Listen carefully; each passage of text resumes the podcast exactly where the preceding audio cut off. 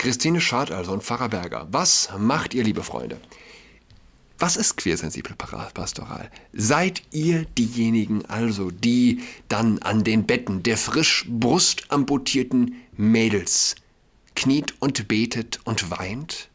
Und diese Menschen, die ihr, Lebens, ihr Leben lang ein medizinischer Notfall, ein medizinischer Fall zumindest sein werden, begleitet ihr sie? Seid ihr da für sie?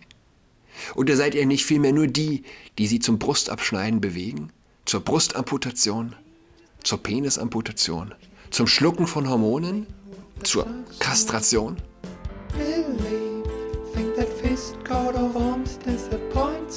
Hallo und herzlich willkommen zu Adrats Podcast. Mein Name ist Julian Adrat. Ich habe mir die Frage gestellt, warum sind es vor allem Ausländer, Menschen mit äh, Migrationshintergrund, die sich auf TikTok über die schwul-lesbische Kita in Berlin echauffiert haben. Ist Deutschland schon abgeschafft? Gibt es keinen Deutschen mehr, der sich das traut?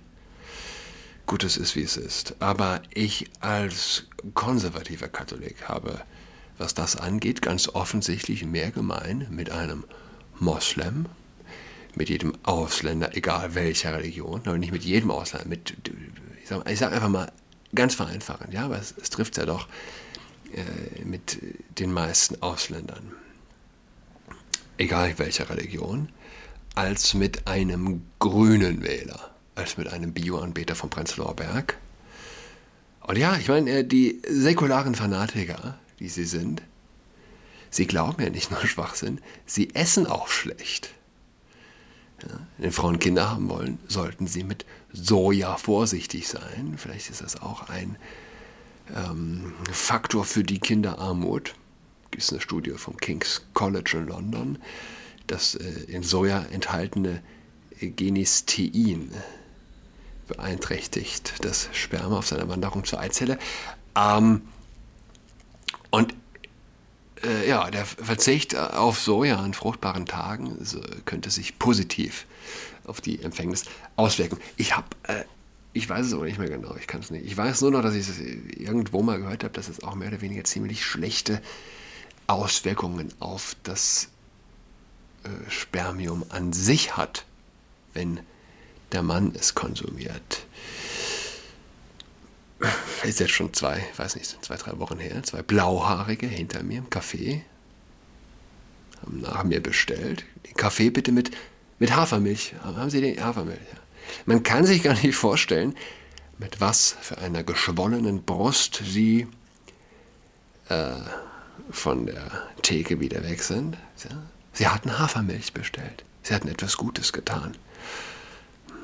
Und diese Art der Ekstase, wie sie diese beiden blauhaarigen, mit Stacheln umrandete Hälse empfunden haben, beim Bestellen der Hafermilch, die hat auch nicht der gewöhnliche Gläubige, wenn er 2, 3, 4, 5 Euro in die Kollekte abgibt in der Kirche.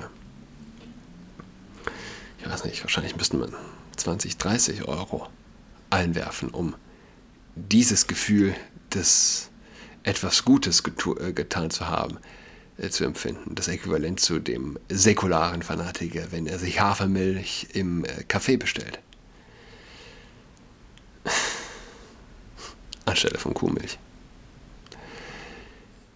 Der Mainzer Bischof News vom 9. Oktober, vorgestern. Also recht, wir sind rechtzeitig dabei. Peter Kohlgraf hat am Sonntag die Pastoralreferentin Christine Schad und Pfarrer Matthias Berger offiziell mit der queersensiblen Pastoral im Bistum Mainz beauftragt. In einem Abendgottesdienst in der Kirche St. Quintin in der Mainzer Innenstadt überreichte er ihnen ihre Dekrete. Und ich war auf der Homepage.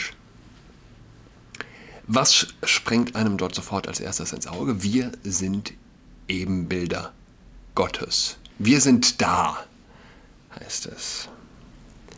Merkt ihr was?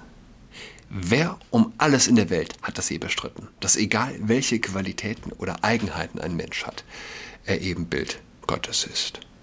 Hm, so ein bisschen das Chuck Norris-Argument. Woker Christen. Diesem Satz kannst du ja nicht widersprechen. Und doch muss man was dazu sagen. Und schon fühlt man sich, als würde man was Unchristliches sagen, weil man quasi hinter den Satz, wir sind die Ebenbilder Gottes, ja, Moment, äh, anfängt, mit dem quasi Aber. Äh, warum ist das so? Warum muss man etwas dazu sagen? Weil das Wort Sünde nicht vorkommt. Sünde, hä? Ja? Glaubt glaubt der woke Christ an Sünde? Und mir wird körperlich unwohl dabei, Begriffe wie Vogue und Christ zusammenzunehmen, ja, aber um des einfachen, äh, einfacheren Verständnisses willen. Sünde, Ebenbild Gottes, wie kann, wie kann das Ebenbild Gottes sündigen?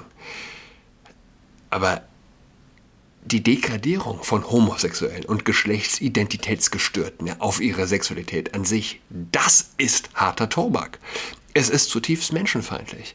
Ihre Sexualität wird sozusagen als ihre Seele angesehen, als das Äquivalent zu ihrer Seele. Nee, es wird als ihre Seele. Es ist ja ihr Schwulsein, ihr lesbisch sein, ihr queer sein, was auch immer queer sein sein soll. Ja? Ähm, bedeutet ihre Seele. Und klar, wie kann man die Seele als sündige Handlung verstehen, wo wir doch alle auch noch Ebenbilder Gottes sind? Aber wo ist letztlich der Sinn in dieser Handlung, die losgelöst vom Wunder des Lebens ist? Und klar, sie, sie meinen es gut, sie glauben, Homosexuelle erlitten Benachteiligung und gleichzeitig führen sie vor wie eine neue Spezies, Ebenbilder Gottes. Wir sind da, als seien es andere Menschen, die man zuvor nicht gekannt habe und die nun die Woken-Christen entdecken und schützen und ihre Seelen massieren. In seiner Predigt dankte Bischof Peter Goldkraft zunächst den queeren Menschen, die schon kurz nach seiner Weihe Kontakt zu ihm aufgenommen hätten. Von ihnen habe ich einen veränderten Blick gelernt. Wir reden nicht über irgendwelche abstrakten über irgendeine abstrakte Lehre vom Menschen, wenn wir als Kirche sprechen und ich mich als Bischof äußere. Ich rede über konkrete Menschen und ihr Leben und hoffentlich zunächst mit ihnen, sagte er. Und weiter mit Überzeugung habe ich daher den Texten des synodalen Weges zugestimmt, die hier eine Neubewertung formulieren und konkrete Konsequenzen erwarten. Ich wünsche mir eine Kirche und eine Verkündigung, die Menschen und ihre Lebenswirklichkeit wahrnimmt und in ihrer Vielfältigkeit ernst nimmt und wertschätzt.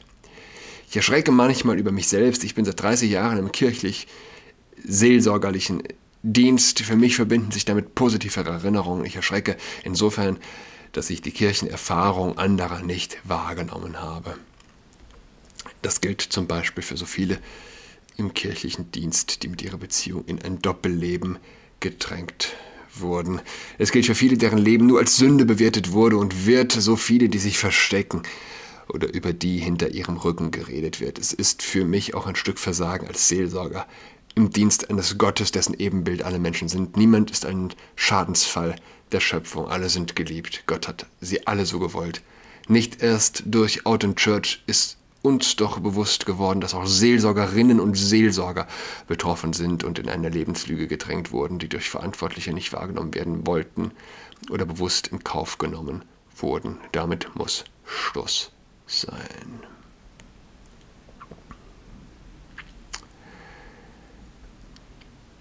Yes, indeed. Ähm, ich sage ganz offen, wie ich denke. Die Leute, die früher eine Hexe verbrannt haben, obwohl das überhaupt in Gegenden, ja, in denen die katholische Kirche dominierte, quasi nicht existent war, die Menschen, die früher nach Hexenverbrennung gerufen haben, die Menschen, die im Dritten Reich den Glauben an die deutschen Christen geglaubt haben, wie Kardinal Koch richtig bemerkt hat. Die Menschen, die die Trennung von Schwarzen und Weißen in der Gesellschaft gefordert haben und verteidigt haben.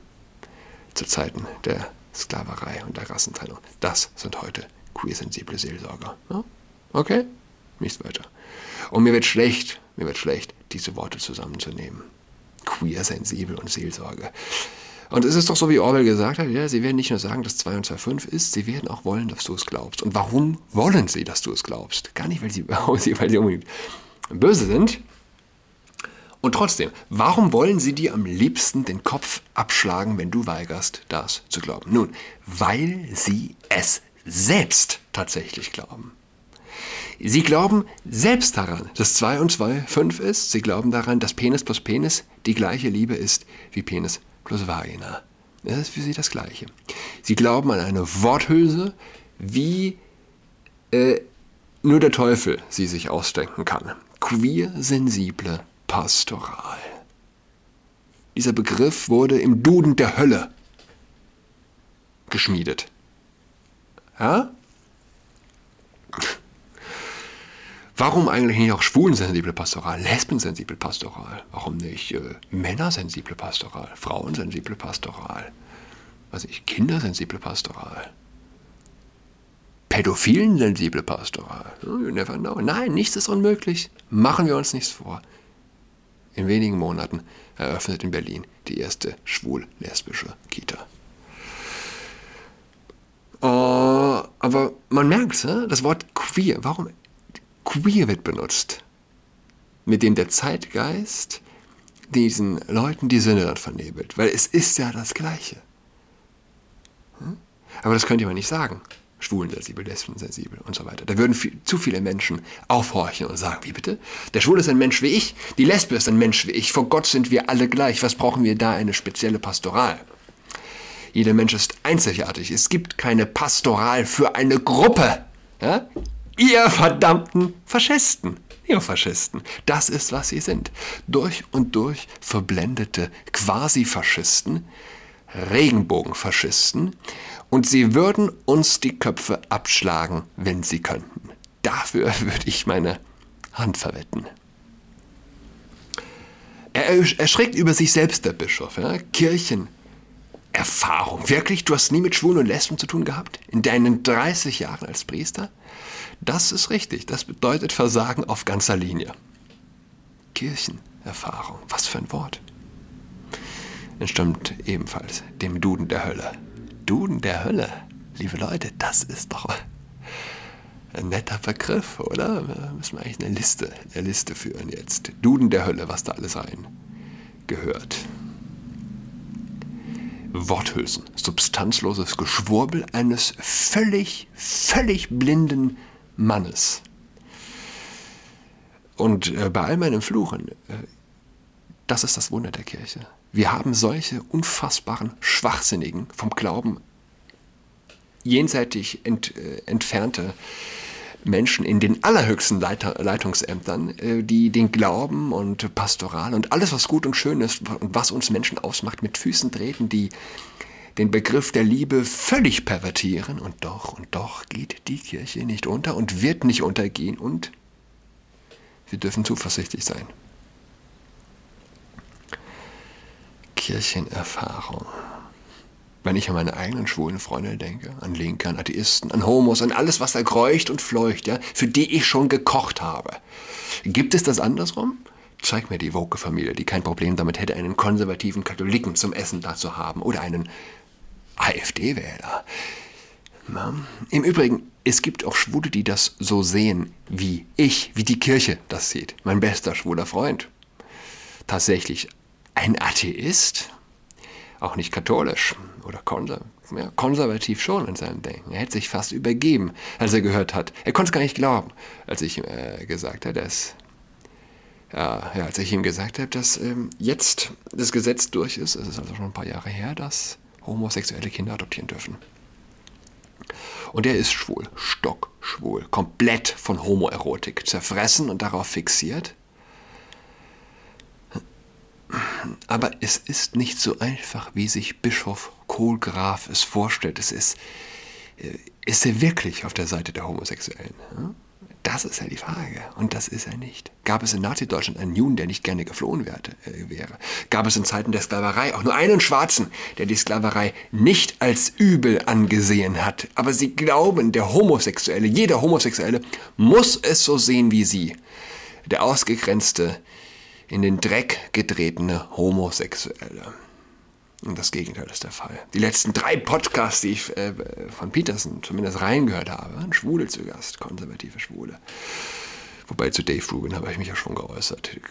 Der säkulare Konservatismus ist letztlich auch am Ende. Aber trotzdem, äh, sind alles Leute, die auf einen Begriff wie queersensible Pastoral spucken würden. Eric Duhem. Eric, Eric Duhem, würde ich sagen, spricht man jetzt aus. Er hat äh, auf Englisch gesprochen natürlich. Matt Peterson ist aber, wie sagt man, Quebecois? Quebecoaner? Also aus Quebec. Dort eine ganz große konservative Hoffnung. Interessanter Typ, schwul. Douglas Murray, schwul. In einem Podcast, sie gestern noch gesagt, ich weiß nicht, ich habe den Autor vergessen, den er zitiert, aber er spricht von einer Zivilisation, der Theorie, dass wenn eine Gesellschaft, kann sie wirklich weiter fortbestehen, wenn sie ihren Gründungsmythos, sozusagen ihr Fundament, das, was sie eigentlich geprägt hat, aufgibt. Und das ist der Fall in unserer westlichen Welt. Wir negieren die Bibel. Wir glauben nicht mehr, dass tatsächlich äh, jüdisch-christliches Wertefundament unabdingbar ist für unsere Zivilisation, für die Gründung unserer Zivilisation und können wir weiter bestehen. Und ja, die Zweifel sind zumindest sehr angebracht. Kirchenerfahrung, wie sind sie? Es ist wie mit dem äh, Genderstern. Wer sich repräsentiert fühlt mit einem äh, glottalen Plossivlaut, der hat echte Probleme. Und, aber die kann kein Chirurg lösen. Das ist eine Aufgabe der Psychotherapie. Und gleiches gilt für queersensible Pastoral. Wer glaubt, Kirche zu erleben unter dem Label der queersensiblen Pastoral, hat die Vorhölle schon längst betreten. Also, Liebe, wie heißen die beiden? Pastoralreferentin Christine Schad und man weiß, mit Verlaub, man weiß, wie die gute Dame aussieht, die jetzt also dafür abgestellt ist, auch Teenager und Kinder zu verirren. Und Pfarrer Berger, ich sehe sie beiden hier auf einem Bild mit Regenbogen äh. Ja, ich wollte eigentlich sagen, ja, früher hing überall das Hakenkreuz an den Kirchen. Jetzt die Regenbogenflagge. Ähm, nein, und ich will nicht den Faschismus damals und den Holocaust verharmlosen tatsächlich, man kann es insofern nicht vergleichen, zumindest noch nicht und nicht in seiner mörderischen Art. Diese mörderische Art wendet sich ausschließlich nach innen, wobei natürlich, ich meine, ohne Hitler äh, vielleicht der erste und vielleicht der mächtigste Todesstoß für das, ja, zumindest für äh, Deutschland und wahrscheinlich die gesamte christliche, das christliche Europa war natürlich äh, Hitler dass im christlichen Europa sowas entstehen konnte. Ja. Aber zumindest einfach in äh, ja, der, einfach der visuellen Sichtbarkeit, dem plötzlichen Erscheinen überall, kann man es ja durchaus vergleichen. Dabei ist es unser Regenbogen. Noahs Regenbogen, der uns allen gehört. Christine Schad also und Pfarrer Berger. Was macht ihr, liebe Freunde?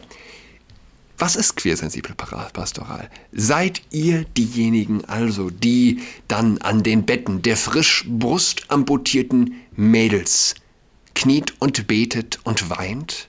Und diese Menschen, die ihr, Lebens, ihr Leben lang ein medizinischer Notfall, ein medizinischer Fall zumindest sein werden, begleitet ihr sie? Seid ihr da für sie? Oder seid ihr nicht vielmehr nur die, die sie zum Brustabschneiden bewegen, zur Brustamputation, zur Penisamputation, zum Schlucken von Hormonen, zur Kastration? Hm? Beides zusammen geht nicht. Ihr könnt nicht für die Menschen da sein, sie zur Kastration, zur Amputation Minderjährige bewegen und sie darin bestärken, ihnen erzählen, es gibt mehr als Mann und Frau, meinetwegen auf euren eigenen Profilen noch äh, euch andere Pronomen selbst zuschreiben, und gleichzeitig da sein für Menschen, die, es gibt keine Datenlage, aber es ist ganz, ganz eindeutig, du löst kein Problem mit dem Brustabschneiden als Teenie. Nicht als Teenie, wenn du erwachsen bist und du entschließt dich, na, deinen Körper ändern zu lassen, ist das okay. Aber nicht als Teenie. Ähm, ja. Werdet ihr weinen und beten an den Krankenhausbetten der verstümmelten Teenies. Das ist meine Frage an die queersensible Pastoral. Meine Güte, ihr Wahnsinnigen. Queersensible Pastoral. Wisst ihr, ich hatte es ja schon mehrmals jetzt gesagt, in Deutschland gehen 900.000 Menschen in die katholische Kirche. 800.000 stehen auf dem Gehaltszettel der Kirche. Und ich bin Mitglied in, ich glaube, ich ist die größte Gemeinde Deutschlands. Und wir haben 50 oder mehr Erstkommunionskinder im Jahr. Uns wurde gerade der Versuch gestattet, eine Kinderskola ins Leben zu rufen. Kläglich gescheitert. Zwei Kinder kamen zum ersten Treffen. Und übrigens die E-Mail, die ich der Dame geschrieben hatte, um mir zu erklären, was sie unter bunt, unter einem bunten und diversen, ja, Zitat, diversen Kinderchor verstehe, wurde nie beantwortet. Wer wundert? Wer, wer wundert's? Wer, wen? Wen wundert's? Das ist aber die Lage der Kirche. Und das ist, oder das sind die völlig kraftlosen, saftlosen, völlig entpersonalisierten Gemeinden, in denen Gendersterne in den Verlautbarungen aufscheinen und eine queersensible Pastoral gefeiert wird. Und man darf sich eigentlich nicht aufregen. Man muss still beten, an sich selbst arbeiten. Die queersensible Pastoral ist nichts weiter als ein zusätzlicher Totengräber einer ehemaligen Volkskirche. Ich wünsche allen, es gibt übrigens, ich verlinke das mal noch, E-Mail, selbst die zwei Handynummern dieser, ich weiß nicht, wie man sie beschreiben soll, Christine Schatz und Matthias Berger ähm, auf der Homepage. Kann man sich ja mal anschauen. Ähm, ja, nee, bringt nichts. Also, lieb. Stark in der Sache, sanft im Ton. Sagt der Richtige. Nee, also ich wünsche allen eine tolle Woche. Wir hören einander wieder übermorgen am Donnerstag. Bis dahin, goodbye. She's got COVID-19, she's tucked in all alone. She is tucked in toweling with her socks on. She's got COVID-19, she's tucked in all alone. She is tucked in toweling with her socks on.